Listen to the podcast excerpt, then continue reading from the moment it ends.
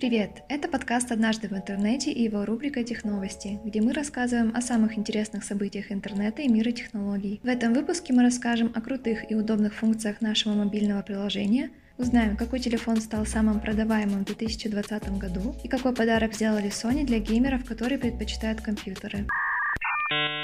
Мы уже рассказывали о том, что летом заработал наш новый сервис «Транспортная карта», а с наступлением нового учебного года им начали активно пользоваться во всем Челябинске. Пользователи умных домофонов интерсвязи теперь могут оплачивать проезд в общественном транспорте фирменным ключом. Для этого нужно активировать ключ от домофона в мобильном приложении «Интерсвязь Умный город», пополнить его баланс и можно использовать для оплаты проезда через терминал кондуктора. Пользователи, уже оценившие новую услугу, отмечают, что в тесной обстановке общественного транспорта быстрее и безопаснее достать ключ, чем кошелек. А для родителей младших школьников это еще и дополнительное спокойствие. Время и маршрут поездки фиксируются в приложении.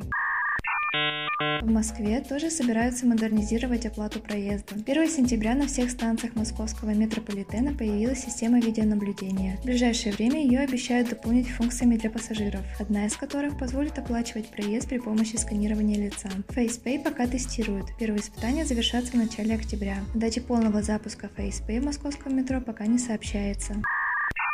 В мобильном приложении «Интерсвязь. Умный город» можно задать вопросы докторам в разделе «Запись к врачу». Пользователь может оставить свой вопрос специалисту с подробным описанием проблемы и даже прикрепить изображение, которое можно скрыть от других пользователей настройками приватности. Врачи, которые отвечают на вопросы, проверены. В их профиле можно увидеть информацию о стаже, месте работы, сканы дипломов и сертификатов, а также отзывы об их деятельности. Консультации врачей онлайн бесплатные. Уже оставлено порядка 145 тысяч вопросов iPhone 11 стал самым продаваемым смартфоном 2020 года. Как сообщает сама компания Apple, в этом году было поставлено 37 миллионов 11 iPhone. Это на 10 миллионов больше, чем у прошлогодней самой продаваемой модели iPhone XR. Успех iPhone 11 заключается в более низкой стартовой цене. Вторым по популярности смартфоном в 2020 году стал Samsung Galaxy A51.